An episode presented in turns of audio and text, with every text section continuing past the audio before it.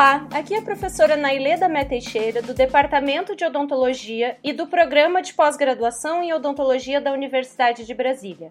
Este é mais um episódio do podcast do Journal Club e Progress Report, o terceiro da série Odontologia pelo Mundo.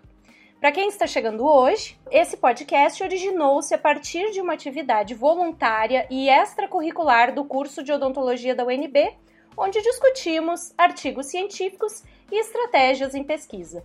O podcast surgiu como uma demanda dos nossos estudantes para aprofundar as questões mais polêmicas e relevantes dos temas propostos na semana. Estamos em sete plataformas do podcast e também no YouTube. E você também pode nos seguir no Instagram. É mais uma forma de interação entre a universidade pública e a comunidade. Aqui é a professora Loíse Pedrosa Sales, do programa de pós-graduação em odontologia da Universidade de Brasília. Hoje temos a honra de receber a doutora Soraya Coelho Leal em nosso podcast. Soraya já viajou pelo mundo em vários projetos de pesquisa e convites especiais para palestras. Ela esteve na Tailândia, na Índia, em Moçambique, na Holanda, diversos países. A professora Soraya é também um dos coordenadores do programa de pós-graduação em odontologia da nossa universidade. Ela é PhD, tem um currículo extensivo, é um grande nome da odontologia no Brasil. Professora Soraya, é uma honra tê-la aqui conosco. Convidamos para participar da entrevista com a professora Soraya, nossa mestranda do programa de pós-graduação em odontologia da UNB, Cecília de Brito Barbosa, que também foi aluna de iniciação científica da professora Soraya. Bem-vindas! Professora Soraya, hoje você é uma referência brasileira na área de odontopediatria e cariologia e tem levado os resultados de suas pesquisas para todo o mundo. Uma linha de pesquisa muito importante que você desenvolve, pela qual é reconhecida mundialmente, é a odontologia de mínima intervenção. Inclusive, recentemente você publicou um livro sobre o tema. É, nós temos ouvintes é, que são dentistas, estudantes de odontologia, mas nós também temos ouvintes que são pacientes. Por isso, eu queria pedir se você poderia comentar com esses ouvintes sobre a importância desse tema na odontologia e sobre as mudanças que vêm ocorrendo nos tratamentos da doença cárie. Olá a todos, é um prazer participar desse podcast com vocês. E no que se refere à pergunta sobre odontologia de mínima intervenção, é uma mudança de filosofia né, no atendimento do paciente, no qual se o objetivo é preservar o máximo de estrutura saudável desse, quer seja do dente, né, se a gente estiver falando sobre cárie, remover estritamente aquilo que é necessário. No passado, em função dos conceitos que a gente tinha, do entendimento que a gente tinha de doença, acreditava-se que era necessário é, fazer, por exemplo, uma cavidade enorme para que se pudesse eliminar toda a cárie, para que um dente pudesse receber uma restauração. Hoje a gente entende, né, com todas as pesquisas que estão disponíveis, que isso não é necessário. E dessa forma, tanto o paciente vai se beneficiar, como dentista também, porque isso aumenta a longevidade dos tratamentos por ele realizados. Professora Soraya, a senhora esteve em 2015 na Bélgica junto a outros 20 experts em cariologia, na elaboração de um estudo que estabeleceu conceitos importantes sobre o manejo da doença cárie e de lesões cariosas. Eu gostaria que a senhora falasse um pouco sobre a importância de estabelecer um consenso para diferentes termos em odontologia e explicasse qual é a principal diferença quando falamos em tratar a doença e tratar a lesão de cárie. Pois é, eu acho que é essencial que se estabeleça uma forma de comunicação única. É muito importante que cada um de nós, não importa onde a gente está, né? Se eu estou no norte do país, no nordeste do país, no sul do país, se eu estou fora do país, por exemplo, é, na Suíça, na Bélgica, se eu estou na China, quando eu uso um termo, esse termo ele tem que ser entendido de, forma universal. O que estava acontecendo antes é, do consenso é que se estava usando uma mesma palavra para descrever coisas diferentes. E aí, quando a gente quer comparar é, um protocolo com o outro, fica difícil, porque apesar de parecer que estamos fazendo a mesma coisa, nós estávamos fazendo coisas diferentes. Então, é extremamente importante que se estabeleça é, uma forma universal de comunicação. A partir do momento que você faz isso, é, o entendimento daquilo que se escreve, daquilo que se obtém como resultado de uma pesquisa, por exemplo, ele vai ser entendido de forma inquestionável. Com relação à diferença entre tratar a doença e tratar a lesão, quando a gente fala tratar a doença, a gente está incluindo um tratamento abrangente é, associado aos seus fatores etiológicos, né? O que está causando aquele indivíduo ficar doente? Uh, é uma dieta rica em açúcar? É uma é falta de exposição ao flúor? É uma associação desses fatores? É uma higiene pobre? É, não há remoção de biofilme? Enfim, eu estou focando na etiologia, né? No que causa o problema. Quando eu falo de tratar uma lesão de cárie, eu estou falando especificamente de uma situação é, que eu vou identificar. Essa lesão ela pode estar em diferentes estágios né, de gravidade, desde uma lesão em esmalte, uma lesão com sombra em dentina, uma lesão expondo dentina ou uma lesão que já envolve a polpa. Então, de, frente a, a, essa, a esse estágio de gravidade, eu vou determinar um, um protocolo de atendimento, vai ser específico. Concomitantemente com isso, eu vou associar também o tratamento da doença, porque se esse paciente é portador de uma lesão, ele está doente. Então, eu preciso focar né, na reconstituição da função, da estética, é, evitar a progressão daquela lesão para um estágio mais grave. E, é, e eu só vou conseguir fazer essas coisas a partir do momento que eu tiver um controle da doença. Perfeito. Uh, segundo outro estudo que foi publicado em 2019, que fala sobre quando intervir no processo de cárie, podemos dizer didaticamente que existem três níveis de invasividade ao tratar lesões cariosas não invasivo, micro ou invasivo. Em quais critérios os clínicos devem se basear para decidir quais, qual desses três níveis é a melhor opção no tratamento das lesões cariosas de seus pacientes? Para que eu possa responder essa pergunta, é importante a gente entender o que são cada uma dessas categorias. Então, dentro do, da categoria de não invasivo, a gente tem toda essa forma ou essa estratégia de manejo da doença é, controle da dieta, é, uso de diferentes formas do fluoreto. Dentro dos, dos protocolos microinvasivos, nós temos a infiltração resinosa e o selante, e dos protocolos invasivos, basicamente a restauração. Então, na medida que você observa, por exemplo, se o paciente ele é colaborador frente a uma lesão inicial de cárie, você pode controlar essa lesão de forma não invasiva. Entretanto, se você está lidando, por exemplo, com um, um, paciente que tem uma dificuldade de higiene, pais pouco colaboradores, com uma lesão inicial ativa, você pode optar por uma estratégia microinvasiva como um selante. Além dessas três estratégias, a gente ainda tem o que a gente chama de estratégias mistas, que é, é o controle não restaurador da cárie, que pode ser utilizado né, para principalmente para dentição decídua, no qual não se restaura, mas se controla uma lesão já cavitada por meio da remoção regular do biofilme, e a Hall Technique, que é bem específica para dentes decíduos. Professora Soraya, a Cecília comentou de dois importantes consensos mundiais é, na área de cardiologia, em que você esteve presente representando o Brasil.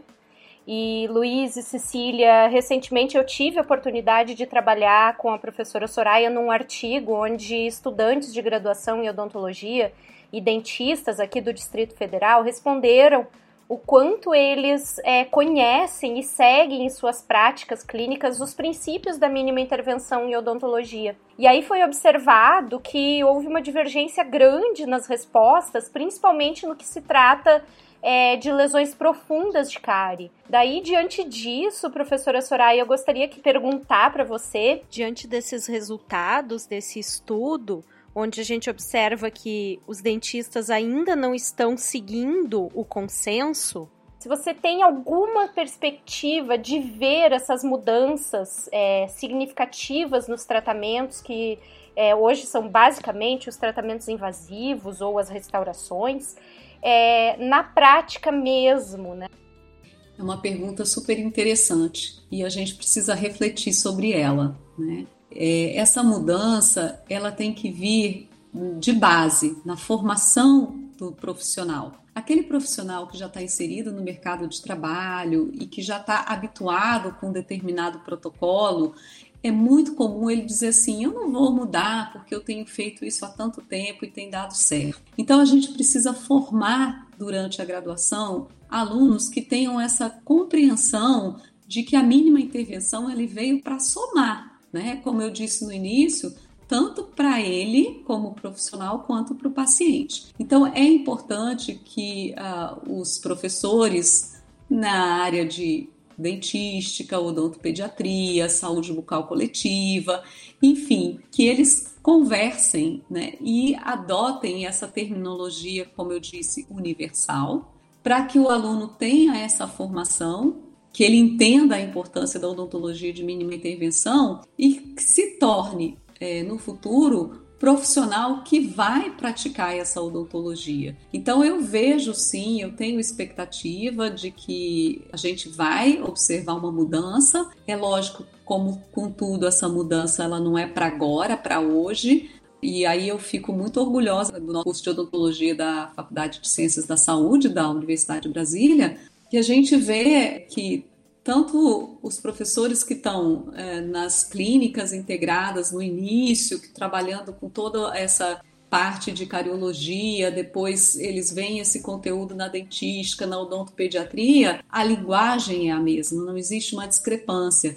Então, eu acho que os alunos que saem da Universidade de Brasília, eles já são alunos formados com essa realidade. E à medida que esse conceito se propaga, né, vai se propagando, Outros cursos vão incluindo nos seus currículos né, essas atividades, esses conceitos, e a gente vai ver como consequência um número cada vez mais ou cada vez maior de profissionais adotando essa filosofia.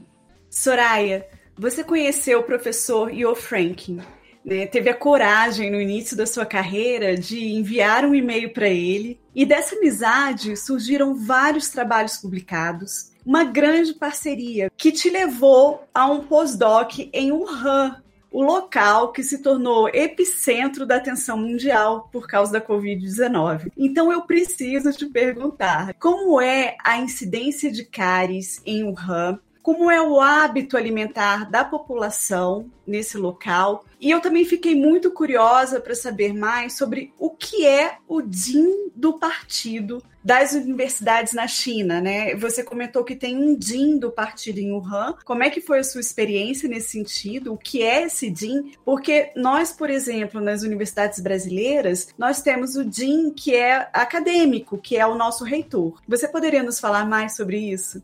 É, foi uma experiência muito interessante, realmente e eu fiquei por algum tempo é, para fazer uma avaliação de um programa de selamento, é, de, é, no qual se, foram selados os primeiros molares né, de, de crianças em torno de 7, 8 anos, 6, 7 anos de idade. Eles estavam maiores quando eu os avaliei, lógico, né?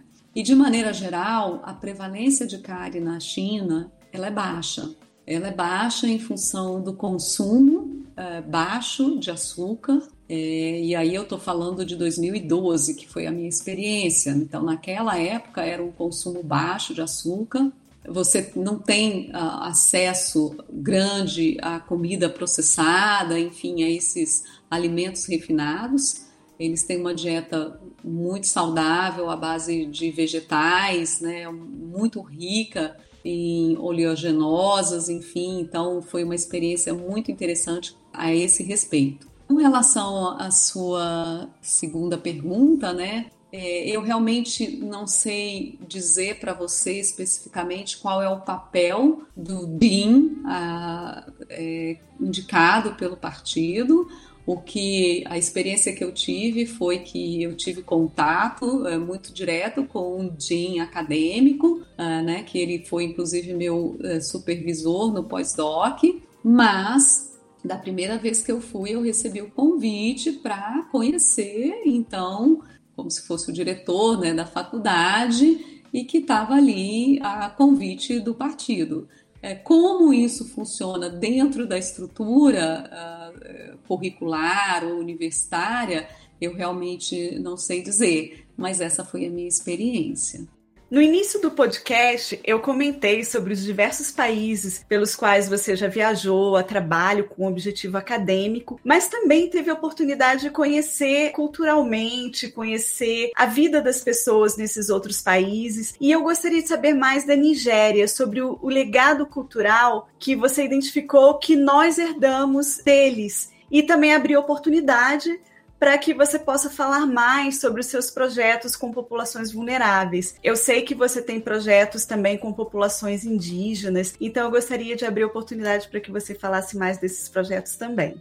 Bom, é, com relação à, à Nigéria, né? Eu estive lá em 2006 e foi uma experiência muito rica para mim. É, foi a primeira vez que eu tive a oportunidade de estar num país africano eu digo para você assim que eu fiquei a maior parte do tempo estava dentro de um ambiente cercado, porque a Universidade de Leife ela fica dentro de uma do que foi uma cidade construída é, na época que os ingleses estavam na Nigéria. Depois que eles saíram, então essa cidade ela foi toda murada e transformada então numa universidade um, um povo extremamente alegre, dedicado, mas eu pude ver assim a pobreza de diferentes maneiras.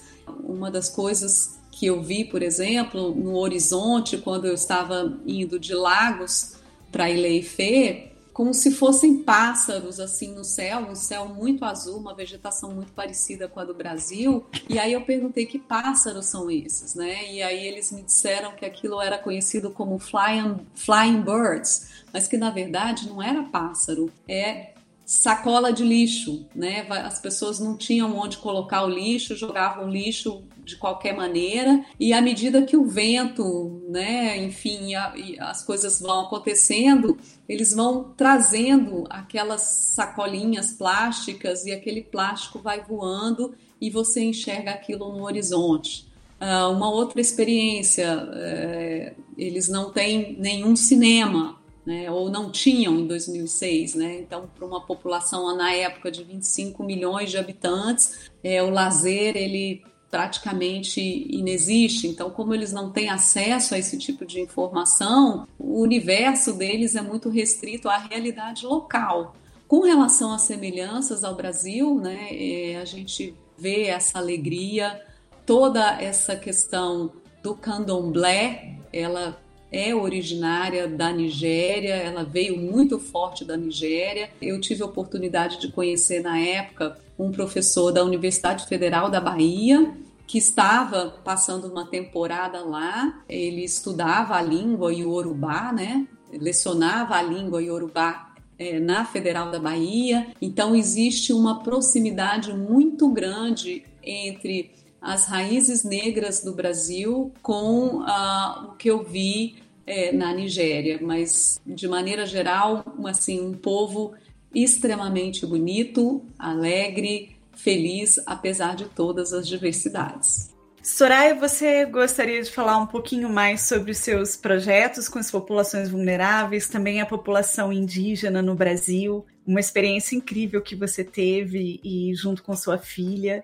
Esqueci, né? Você tinha perguntado isso. Eu acho que eu sou muito abençoada né, nesse aspecto, porque eu tenho conseguido fazer pesquisa, pesquisas de qualidade que têm saído eh, em revistas de impacto, mas não só pesquisas que têm um valor acadêmico, mas uma pesquisa que ela tem um impacto no dia a dia da população.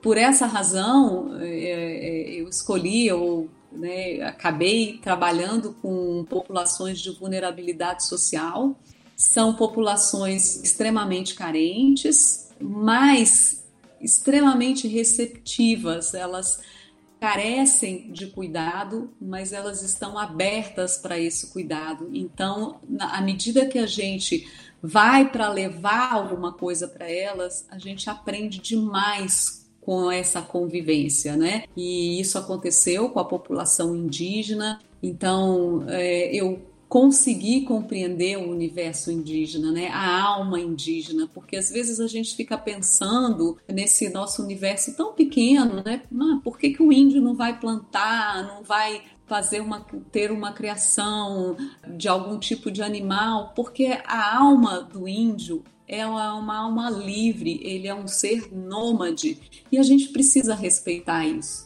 Isso vem, tá no DNA deles, né? E a partir do momento que você consegue conviver um pouquinho de tempo com eles, você consegue entender que eles são diferentes, mas ao mesmo tempo tão especiais como nós. Então, eu acho que isso é, é muito, muito interessante. Enfim, a gente precisa trabalhar melhor o nosso país, esses aspectos, né? Para que a gente tenha ou pelo menos né, diminua um pouco essa diferença entre zona rural, zona urbana, periferia e centro, indígena e branco, negro e branco. Essa diferença ela se reflete em todos os aspectos, inclusive no acesso que as pessoas têm à saúde bucal. Então, eu acho que é o nosso papel como professor, como acadêmico, formar alunos que sejam capazes de fazer facetas lindas, clareamentos maravilhosos, mas também que tenham esse olhar para aquele que precisa mais, né? Para que ele tenha essa sensibilidade de saber que ele pode sim mudar a realidade de uma pessoa à medida que ele devolve qualidade de vida por meio de um tratamento odontológico de qualidade. Soraya, muito obrigada por nos conceder essa entrevista para o podcast. Foi maravilhoso, inspirador para os nossos alunos, para todos os nossos ouvintes. Muito obrigada mais uma vez. Agradeço também a Cecília pela sua participação especial, representando os nossos estudantes de pós-graduação. Obrigada também a você, Cecília. É, obrigada é, a Cecília, a Luíse, é, a você, Luíse, a Nailê por esse convite, por essa oportunidade e que a gente possa realmente, é, a partir de uma fala, despertar pelo menos a reflexão das pessoas em relação ao papel, né? Qual é o meu papel como profissional? Qual é o meu papel como dentista, como inclusive como paciente? O que, que eu estou fazendo, né?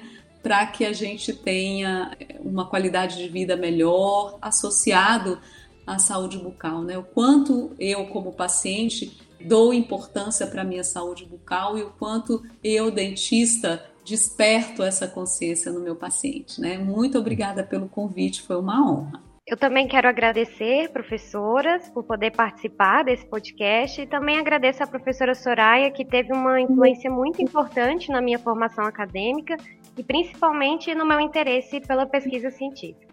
Professora Soraya, nós sabemos que você é bastante ocupada, então eu também gostaria muito de agradecer a sua disponibilidade em participar aqui do Journal, é, para nos contar sobre a sua experiência e falar sobre a sua importante colaboração no odontopediatria pelo mundo.